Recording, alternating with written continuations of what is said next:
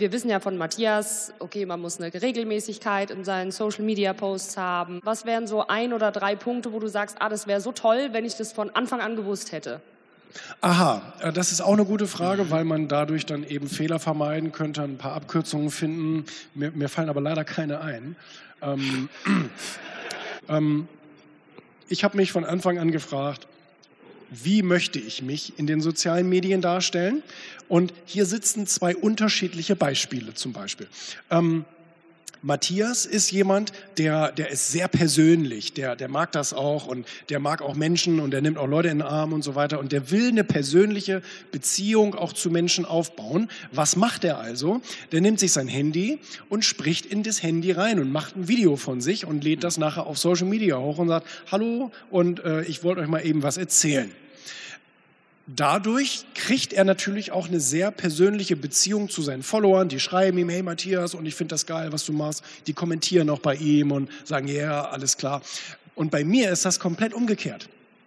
Ähm, ich lasse mich nur zeigen, aber ich baue keinen direkten Bezug oder keine Beziehung zu meinen Followern auf, weil ich das nicht möchte. Ich bin da eher distanziert, eher ein bisschen kühl und nüchtern und ich will auch nicht äh, jeden, jeden äh, Heini bei mir haben, der mir dann tausend Fragen stellt. Und ähm, dafür schreibe ich, dafür schreibe ich ja Bücher und, ähm, und habe äh, hab auch ein Daily-Format. Und ähm, und das hat dann eben auch eine, eine unterschiedliche Wirkung. Ja? Also bist du eher der Best Friend oder bist du eher der Unerreichbare, nennen wir es mal so, oder keine Ahnung.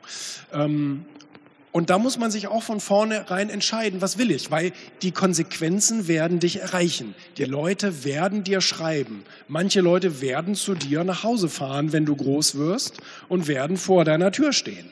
Das passiert also sehr, sehr vielen Social Media Stars, die eine sehr persönliche Beziehung, gut, kann in unserem Business-Umfeld, glaube ich, eher nicht passieren, aber je nachdem, wo du da unterwegs bist, ähm, äh, können dir einfach Dinge passieren.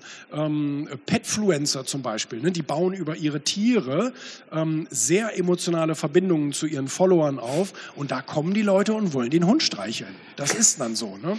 Und ähm, da, also da muss man vorher eine Entscheidung treffen. Wie will ich mich präsentieren? Was will ich da machen? Bei mir hat es zum Beispiel zur Konsequenz, völlig logisch, dass die Leute bei mir wenig interagieren. Einmal, weil ich eine sehr, sehr hochwertige Zielgruppe habe. Also das heißt, wenn ich durch meine Follower scrolle, dann sind da extrem viele prominente, erfolgreiche Unternehmer, reiche Leute, die also ganzen Tag anderes zu tun haben, als auf Social Media meine Beiträge zu liken. Ich mache das bei denen ja auch nicht. Und, ähm, und deswegen ist da zum Beispiel wenig Interaktion. Das hat dann eben zur Folge, dass mein Kanal in, in Anführungsstrichen, ja, wie soll man sagen, ich habe eigentlich weniger Reichweite, als ich haben könnte. Also wenn ich diese persönliche Scheiße machen würde, dann würde ich bestimmt 100.000 Follower haben, die auch richtig fleißig mit mir, weil ich bin auch witzig privat und so. Ne? Das könnte ich ja, das könnte ich da ja alles reinmachen, mache ich aber nicht. Deswegen habe ich nur 19.000 und ähm, habe dann da irgendwie, was weiß ich, 20, 30 Kommentare unter so einem Beitrag ähm, und das, das geht viel mehr. Ne?